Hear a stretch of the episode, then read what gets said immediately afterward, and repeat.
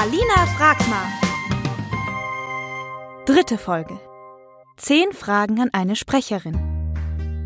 Monika Oschek. Schauspielerin, Sprecherin und übernimmt immer wieder Managementaufgaben bei Mo Entertainment. Willkommen zurück. Freut mich, dass ihr wieder einschaltet. Heute habe ich mir die Moni geschnappt. Die steht heute hier mit mir im Studio. Und ich würde sagen, los geht's. So, Moni. Dich als Hörbuchsprecherin muss ich natürlich direkt fragen. Hast du denn ein Lieblingshörbuch? Nee. Also ich liebe, liebe, liebe Hörspiele und Hörspielkassetten. Ich hatte ja früher so einen Hörspielkassettenkoffer und da hatte ich so ein paar drin. Und ich liebe die Schwarze Sieben, diese Hörspiele, mhm. die liebe ich total. Und zu Tisch das Hörspiel von Alex Küsters mit dem Fridolin, dem Weihnachtsschreck. Genau, ich fand die Geschichte von Alex einfach wunderschön. Das war toll. Ich voll ja. gefeiert. So, du hast ja Schauspiel studiert. Mhm. Aber du bist auch Sprecherin. Wie mhm. kamst du denn eigentlich darauf, diesen Weg einzuschlagen und wie hat es bei dir angefangen?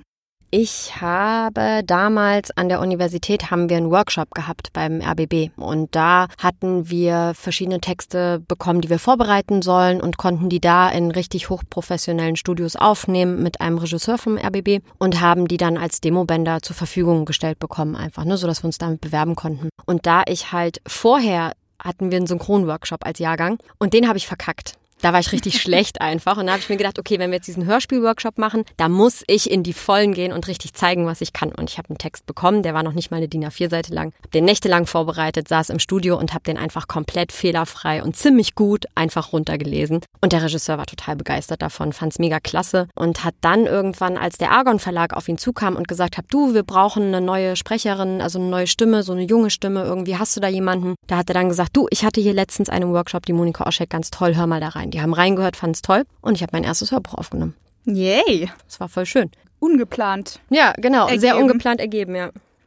Ich verfolge ja mit großer Begeisterung deine Initiative, die du mhm. gegründet hast, Alle Körper im Blick, die sich für körperliche Diversität im Film und auf der Bühne einsetzt. Da wollte ich dich fragen, wie das eigentlich entstanden ist. Gab es einen speziellen Auslöser oder war diese Idee schon länger im Raum? Und stößt du dabei auch auf Widerstand? Also es gibt für SchauspielerInnen Plattformen, also Internetseiten, wo du dich anmeldest mit deinem Namen, deiner Adresse, ob du eine Agentur hast, ja oder nein. Du lädst deine komplette Vita hoch. Also du sagst, ich war in dem Projekt, habe da das gespielt, ich war an der und der Universität, ich kann das, das, das. Ne? Also dass du sagst, ich kann Französisch, Spanisch und äh, Polnisch, ne? Oder du sagst halt, ich kann Flickflack schlagen und dann schreibst du das da alles rein. Dann hast du da auch noch Fotos und Videomaterial auf diesen Seiten. Das lädst du da alles hoch und dann können CasterInnen, die dich ja für Rollen der Regie und der Produktion vorschlagen, dich da finden, indem sie nach bestimmten Kategorien eben suchen. Also dass sie sagen, wir suchen jetzt eine Schauspielerin, die äh, 24 ist und einen Führerschein für ein Motorrad hat und äh, braune Haare.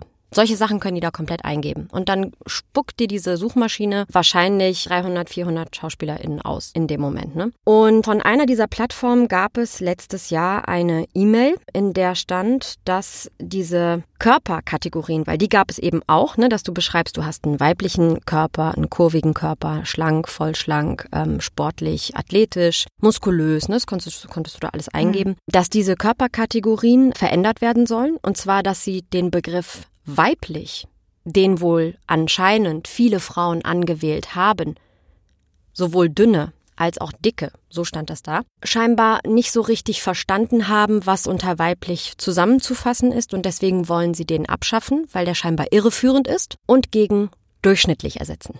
Oh ja. Weißt du, wir, wir machen einen Beruf, in dem es jeden Tag eigentlich darum geht, überdurchschnittlich gut zu sein und überdurchschnittlich talentiert und überdurchschnittlich lustig und weiß ich nicht was. Und dann kannst du doch nicht sagen, Leute, bei weiblich haben, waren jetzt so super viele verschiedene Körper, dass wir jetzt mal durchschnittlich nehmen. Niemand wird diesen Begriff anwählen wollen. Niemand möchte durchschnittlich sein oder einen durchschnittlichen Körper haben. Was noch hinzukommt, ist, dass ich es einfach extremst beleidigend finde, auch als Frau, dass da bei weiblich gesagt wird, naja, da haben sich dicke und dünne drunter gefunden. Also das kann ja wohl nicht sein. Dick und dünn ist ja nicht weiblich. Wer legt denn bitte fest, was weiblich ist? Was ist denn weiblicher Körper?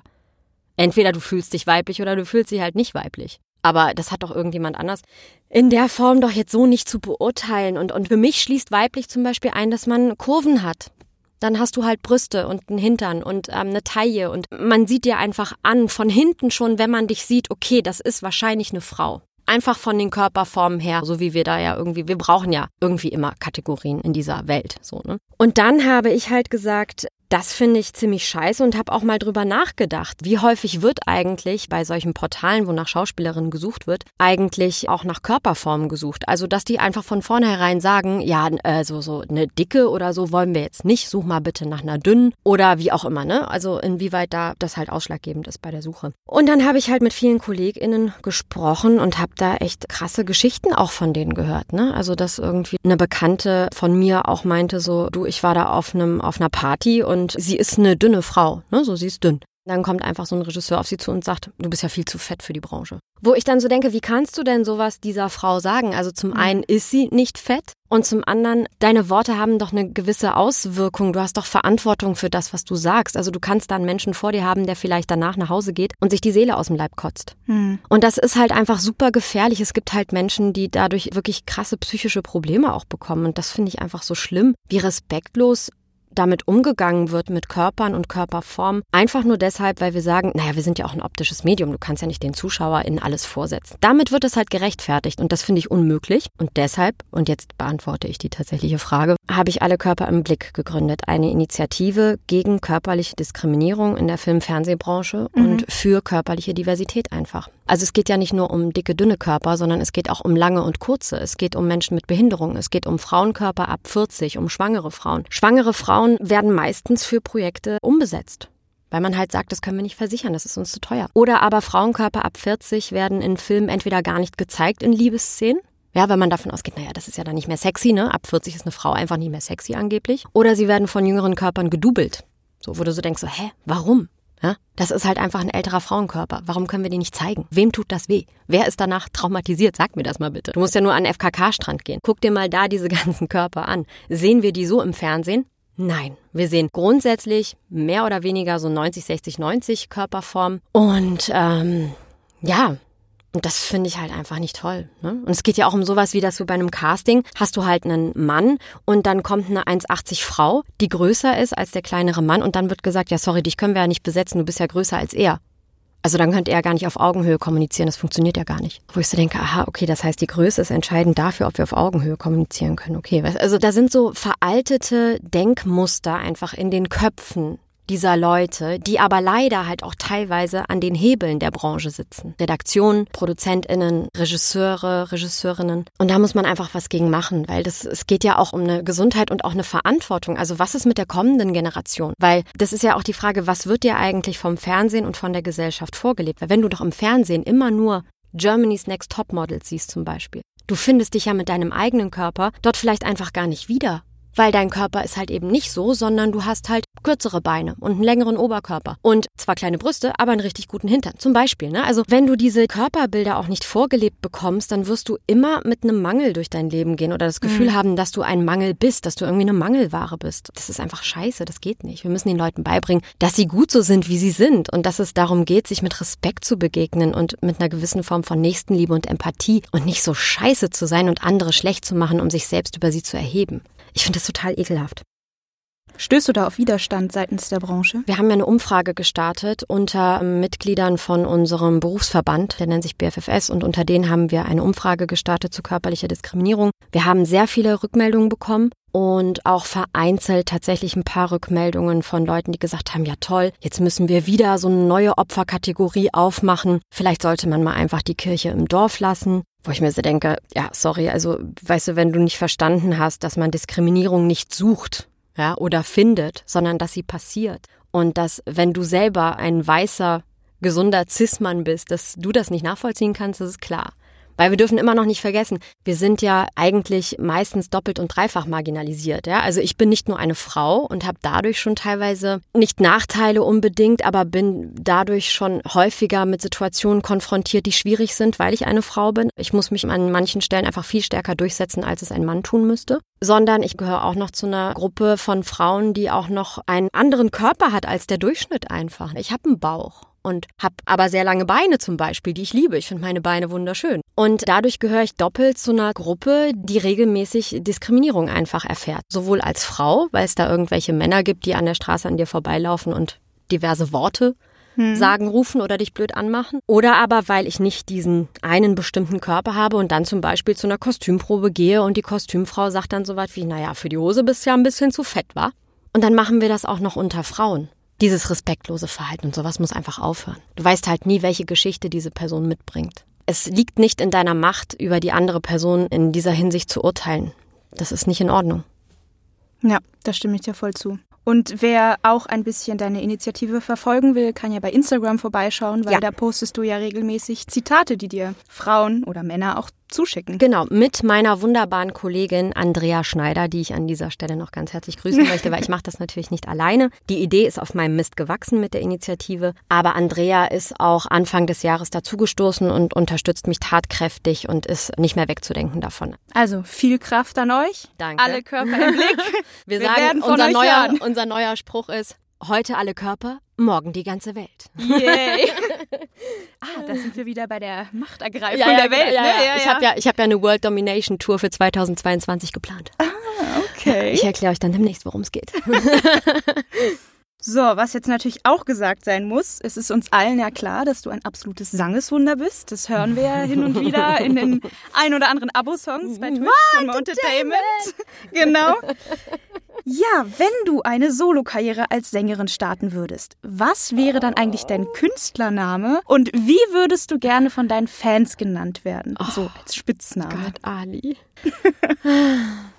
Also, pass auf, es gibt verschiedene Möglichkeiten. Wir haben in der Uni-Zeit, war ich mit noch zwei anderen aus dem Jahrgang, waren wir die Curls. Nicht die Girls, sondern die Curls, weil wir hatten halt alle mm. drei Locken. Das wäre eine Möglichkeit. Aber es gibt ja auch noch diese Variante, dass man sagt, das letzte, was du gegessen hast und die Farbe deiner Unterhose. So, jetzt muss ich kurz überlegen, was das letzte war, was ich gegessen habe.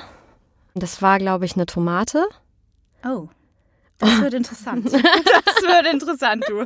Und meine Unterhose ist tatsächlich türkis, die türkise Tomate. TT, das ist eine Alliteration, das ist eigentlich ganz geil, oder? Ja. Und gibt es eigentlich auch etwas, was du an der Arbeit als Sprecherin gar nicht leiden kannst? Regieführende Menschen, die dirigieren, während du sprichst. Das kann ich nicht leiden. Oh. Bei den Streams auf Twitch sehen wir ja nicht nur, dass du singen kannst, sondern dass du eine etwas durchgeknallte Impro-Kanone bist, wenn Oha. man das so sagen darf. Oha. Würdest du sagen, dass das Improvisieren etwas ist, was dir besonders viel Spaß macht oder kannst du das einfach irgendwie? Spielst du da eigentlich gerade auf die Konfetti-Kanone an? Eventuell. Ein oder andere habt es vielleicht Falls gesehen. ihr diesen Moment miterlebt habt, er war so grandios, wie er ausgesehen hat. Das war toll. Kleiner Insider. Ich finde Impros einfach richtig, richtig cool. Das ist ja immer mit so einem Nervenkitzel auch verbunden. Du weißt halt nicht, was passieren wird. Und das finde ich halt so toll. Und auch so dieses mit Leon sich auch zum Beispiel so Geschichten auszudenken. Das liebe ich halt total, weil Leon hat so einen kranken Kopf. Das ist unglaublich. Du denkst dir die Geschichte in so eine Richtung und auf einmal fängt Leon an, rätscht so rein und erzählt die Geschichte in so eine komplett andere Richtung weiter. Und du denkst so, Alter, alles, was ich mir gerade ausgedacht habe, ist jetzt einfach kaputt, weil du machst ein Science Fiction draus. Das macht so mega Spaß, weil du weißt nie, was passiert. Vielleicht ist auch an der Stelle vielleicht sogar ein bisschen Macht, dass du so Macht über die Leute dann hast, dass du sagen kannst, so hey, ich könnte jetzt dies, das, jenes machen. Ich weiß, dass ihr das erwartet, aber ich mache was ganz anderes. Du sprichst ja in den verschiedensten Hörspielen mit und da wollte ich dich fragen, ob es dir schwerfällt, die ganzen verschiedenen Figuren stimmlich zu entwickeln oder hast du sogar ein Repertoire, aus dem du dich bedienst? Nö, das fällt mir gar nicht schwer. Ich habe auch tatsächlich ein kleines Repertoire, weil wir hatten eine ganz lustige Sprechdozentin und die bediene ich immer mal wieder, weil die ist einfach zum Schießen komisch. Und was dann so andere Sachen angeht, bediene ich mich halt einfach so an Tricks. Was ist, wenn ich Stupfen habe? Da bin ich ja eher Dasal. Dann gibt's ja auch Dialekte. Girls klingt ja dann auch gleich ganz anders, ne? Icke, Acke, Hühnerkacke machst du halt Berlinern, ne? Weißt du halt, dann klingt das auch gleich ganz anders. Manchmal denke ich auch so, okay, ich denke jetzt an Knödel. Ich habe einen Knödel in meinem Hals. Und so versuche ich mir das dann immer vorzustellen. Einfach mal suchen, dann findet man auch. Ah, interessant. Du, ich weiß nicht, ob du es mitbekommen hast, aber in unserer letzten Folge hat der Jojo ja an so einem kleinen Liebestrank genippt und ein Ständchen für dich gesungen. Ich weiß. Stell dir vor, du stehst auf einem Felsen, okay. völlig nüchtern, bist in Gedanken ganz bei dir selbst und dann siehst du von der Ferne den Jojo anrennen. Eine kurze Frage. Ja? Ist er nackt oder hat er was an? Oh, gute Frage. Weil bei ähm, Jojo kann ich mir was? einiges vorstellen. Sagen wir mal, er ist nicht ganz so bedeckt wie sonst. Okay. Er hat einen ja. Lendenschutz. Ich er hat einen Lendenschutz an. Und wir sind jetzt natürlich gespannt, in welche Richtung sich das entwickelt. Ist es eine Liebesgeschichte? Ist es ein Drama? Ist es eine Tragödie? Wie würde deine musikalische Antwort lauten auf den anrennenden Jojo? Ali. Also Jojo hat mir wirklich eine der schönsten Liebeserklärungen überhaupt gemacht und ich bin echt knallrot angelaufen, als ich die gehört habe, weil ich so wunderbar süß fand. Und ich muss ja sagen, dass Jojo auch so ein Typ Mensch ist. Er kommt auf dich zu und du weißt nicht, fängt er gleich an zu tanzen oder sich kaputt zu lachen oder oder also so, es kann alles Mögliche passieren. Jojo ist halt eine totale Wundertüte, eine der lustigsten Wundertüten, die ich kenne. Wahrscheinlich würde ich ihn anjodeln. und das Lied würde heißen Jodli Jodla der Johannes ist da. Jodli, jodla. Mein Leben ist da. Ich hätte jetzt noch eine letzte Frage an dich. Und zwar bist du ja eine Person, die wirklich ein großes Selbstbewusstsein hat und eine enorme Souveränität ausstrahlt. Ich wollte dich fragen, ob es bestimmte Erkenntnisse in deinem Leben gab, die dich dahin gebracht haben und was du Menschen in puncto Selbstsicherheit raten würdest. Ich wurde zu Schulzeiten sehr viel gemobbt, wurde mal tatsächlich von so Kindern auf dem Schulhof bis aufs Schulklo gejagt, mir wurden Prügel angedroht. Ja, ich war immer so das Rotbäckchen, die dicke Moni mit dem Doppelkinn und weiß ich nicht was alles. Und dann auch so Sprüche wie, du willst Schauspielerin werden? Quatsch, ey, du bist doch viel zu uncool dafür oder so wie du aussiehst, auf gar keinen Fall und singen kannst du auch nicht und all dies und jenes. Ne? Ich habe ab einem gewissen Zeitpunkt einfach gemerkt, dass wenn ich mich auf diese ganzen Sprüche oder wenn ich die ernst genommen hätte und mir das wirklich zu Herzen genommen hätte, dann hätte ich in meinem Leben, glaube ich, sehr viel verpasst. Weil ich dann gewisse Dinge einfach mich nicht getraut hätte, nicht getan hätte. Und für mich war ein sehr einschneidendes Erlebnis tatsächlich, als meine Oma damals gestorben ist, weil die mir sehr nahe war. Und da habe ich so gemerkt, irgendwie, das kann alles so schnell vorbei sein, das ganze Leben. Es lohnt sich einfach nicht da zu sitzen und Angst zu haben oder sich zu ärgern oder zu denken, so, ah, so wie ich bin, bin ich noch nicht gut und so. Weil dadurch machst du dir so Gedanken, die irgendwie dein Leben komplett einschränken und die dich total unfrei machen. Das ist doch scheiße. Wir haben nur dieses eine Leben und das ist, es ist nicht wie, und das finde ich auch so schön. Es gibt ein Buch, ähm, Die unendliche Leichtigkeit des Seins. Da gibt es ein Zitat drin, das ich sehr liebe. Es geht eigentlich an der Stelle darum, dass das Leben, was wir jetzt führen, keine Skizze ist für ein Leben, was wir danach nochmal anders leben können. Wir haben nur dieses eine hier. Und da denke ich halt so oft einfach, ey, weißt du, wenn ich nackt in den See springen will, dann ziehe ich mich jetzt einfach aus und springe nackt in den See. Ich mach's einfach, weißt du, weil ich will, weil ich lebe und weil ich es genieße und weil es schön ist. Und das würde ich einfach ganz vielen Menschen wünschen, dass sie die Erkenntnis irgendwie relativ früh in ihrem Leben auch machen. Und ich kann auch nur empfehlen oder kann es nur allen wünschen, die da draußen sind, ich hoffe, ihr findet irgendwie das, was ihr wirklich in eurem Leben liebt und machen wollt und verfolgt einfach euer Ziel. Weil für mich war total früh klar, dass ich Schauspielerin werden will und ich habe einfach alles dran gesetzt, es zu machen. Und meine Mama hat mir immer gesagt, du kannst alles schaffen, wenn du es nur wirklich willst. Und mir haben Leute gesagt, du wirst nicht Schauspielerin, weil du siehst ja so aus und hier und da und tralala. Ich habe es aber durchgezogen, ich habe es einfach gemacht und ich habe gesagt, nein, ich bin hier und das ist das, was ich euch mitbringe. Damit arbeiten, wenn ihr wollt. Das ist meine ganze Schatzkiste. Die stelle ich euch zur Verfügung macht was draus, macht's nicht kaputt. Und mir wurde die Chance gegeben und es war der schönste Tag meines Lebens und bis heute bin ich total glücklich darüber, dass ich diesen Job machen kann und ja, kann das anderen Leuten auch nur wünschen, dass sie so ans Leben rangehen und sagen, hey, das bin ich, das habe ich zu geben, das ist da. Manche Sachen kann ich, manche kann ich nicht, aber hey, die Sonne scheint, ist schön, lass mal rausgehen. Absolut. Moni, ich danke dir sehr für das Interview, sehr dass gerne. du da warst. Auf deine Antworten habe ich mich sehr gefreut und ich denke, wir können viel davon mitnehmen. Das hoffe ich. Und ich bedanke mich auch bei euch, dass ihr wieder eingeschaltet habt. Wie ihr vielleicht wisst, ist dieser Podcast zuerst auf Patreon erschienen. Und es freut mich riesig, dass er hier fast ein Jahr später immer noch von Menschen gehört wird. Die restlichen Folgen werden jetzt nach und nach auf allen Plattformen zu finden sein. Und wenn ihr wollt, lasst uns doch gerne eine Bewertung da und lasst uns wissen, wie euch das Projekt gefällt. Und schaut auch gerne mal bei Instagram von Mo Entertainment vorbei und bleibt auf dem neuesten Stand, was unsere Projekte angeht. Und wenn ihr Fragen habt, könnt ihr mir natürlich auch gerne schreiben. Ich heiße bei Instagram Alina Konjetschne, das schreibt man K-O-N-I-E-C-Z-N-Y. Und jetzt würde ich nur noch sagen, wir sehen uns beim nächsten Mal. Ciao! Tschüss! Ciao, ciao! Das war Alina fragt mal.